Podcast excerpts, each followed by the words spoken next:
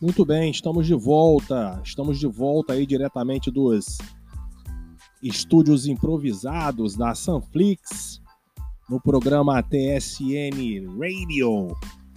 TSN Radio é um programa independente que vai trazer para você aí informações sobre conteúdo pedagógico para você poder estudar em casa nesse período de pandemia. E hoje o conteúdo escolhido foi o conteúdo sobre União Europeia. União Europeia, primeiro a gente precisa lembrar que existe um continente chamado Europa. A Europa não é um país, a Europa é um continente. Dentro deste continente existe ali um grupo de países que se uniram e formaram a União Europeia. Então, a União Europeia é um bloco econômico, ou seja, um grupo de países que se uniu para poder manter relações comerciais. No entanto, dentro da União Europeia existe um grupo de países que adotaram uma moeda única, chamada euro, ou seja, esses países escolheram, todos eles, adotar uma única moeda e essa, e essa região é chamada de zona do euro. Então, para vocês terem uma ideia aí, a gente vai fazer um apanhado geral, rapidinho, do que é a União Europeia, já que agora você entendeu que a União Europeia tem dentro uma chamada zona do euro e ambos estão no continente chamado Europa. A União Europeia é o maior bloco econômico do mundo. Existem mais de 30 blocos econômicos pelo mundo e a União Europeia é o maior deles, é o mais completo. Por que é o mais completo? Porque ela conseguiu ali fazer um acordo onde existe ali uma livre circulação de bens, pessoas e mercadorias. O que isso quer dizer? Isso quer dizer que todos os países que adotaram este bloco, eles podem circular livremente, podem fazer comércio livremente um com o outro. Talvez você ache que isso seja comum, mas não é.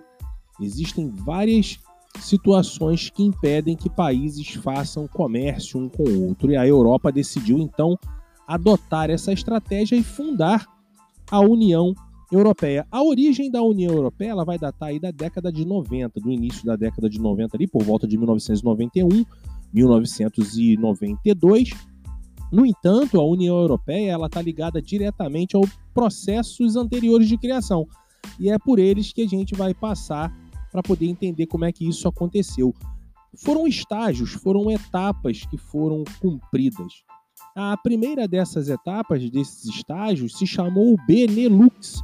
O Benelux, ainda durante a Segunda Guerra Mundial, por volta de 1944, reunia apenas Bélgica, Holanda e Luxemburgo. Esses três países formaram o Benelux, com a necessidade principal de tentar se reconstruir por causa das guerras que aconteceram ali, espe especialmente a Segunda Guerra Mundial. Então, a necessidade de criação do Benelux foi justamente para poder reconstruir a Europa que estava arrasada por causa dessas guerras. O objetivo principal da criação desse Benelux era reduzir as tarifas aduaneiras. O que isso significa? A aduaneira é de alfândega significa que esses países tinham intenção, então, de não cobrar a mais para poder comerciar. Então, eles reduziram essas tarifas de exportações para que eles pudessem ter uma, uma maior lucratividade.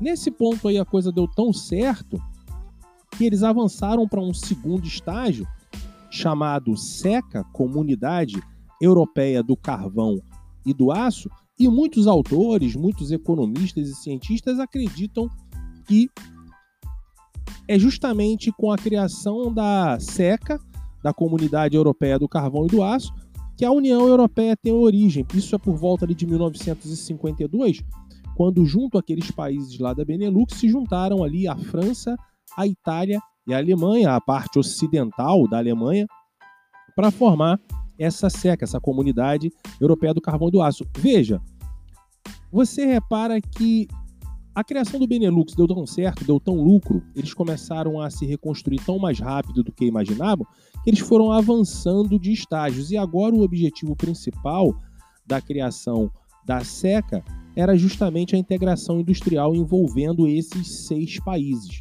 A coisa não pararia por ali, obviamente, isso continuou dando certo e eles avançariam agora para um terceiro estágio chamado de Comunidade Econômica Europeia, a CEE. Em 1957 foi instituído um tratado chamado Tratado de Roma, justamente por causa dessa, dessa pujança, dessa, desse sucesso econômico que aconteceu. Eles tinham agora a necessidade de ampliar o seu mercado consumidor interno, então foi criado aí a Comunidade Econômica Europeia com o objetivo agora de acelerar a sua produção industrial. Então, quem nós temos agora nesse conglomerado econômico de países? Nós temos os países da SECA, a Inglaterra, a Irlanda e a Dinamarca. Mais tarde vai entrar a Grécia, a Espanha e Portugal. Eles vão entrar nessa livre circulação de mercadorias, pessoas e serviços, já pensando agora em ampliar esse sucesso econômico para o sucesso social. O que eu quero dizer com isso? Eles agora vão começar a pensar também que todas essas vantagens de estarem unidos em prol de um objetivo maior, que era se desenvolver economicamente, eles vão levar isso para o social pensando que a vida das pessoas também poderia melhorar. Então agora eles vão oferecer vários benefícios para as populações desses países que compõem esse bloco. E aí, por volta ali de 1991, no início ali da década de 90, vai ser firmado então o Tratado de Maastricht. O Tratado de Maastricht vai fundar realmente a União Europeia. O objetivo agora é justamente manter essa circulação de pessoas, mercadorias, bens, serviços entre os seus países membros para que eles pudessem agora prosperar e avançar já próximo ao século XXI, ali no finalzinho do século XX, em um sucesso econômico, até mesmo a exemplo dos Estados Unidos, que conseguiu passar pelas guerras ganhando bastante dinheiro, enquanto a Europa só perdeu. Cada vez mais países começaram uma integração gradativa na União Europeia e hoje a gente conta com 27 países dentro desse bloco econômico. Eram 28, mas recentemente o Reino Unido decidiu sair da União Europeia porque não acreditou que a criação desta moeda única, o euro, foi muito favorecido por um problema econômico que aconteceu por volta ali de 2008, uma crise que atingiu vários países então, a partir daquilo ali, o Reino Unido decidiu entrar com um processo de saída da União Europeia, que ficou conhecido aí mundialmente como Brexit.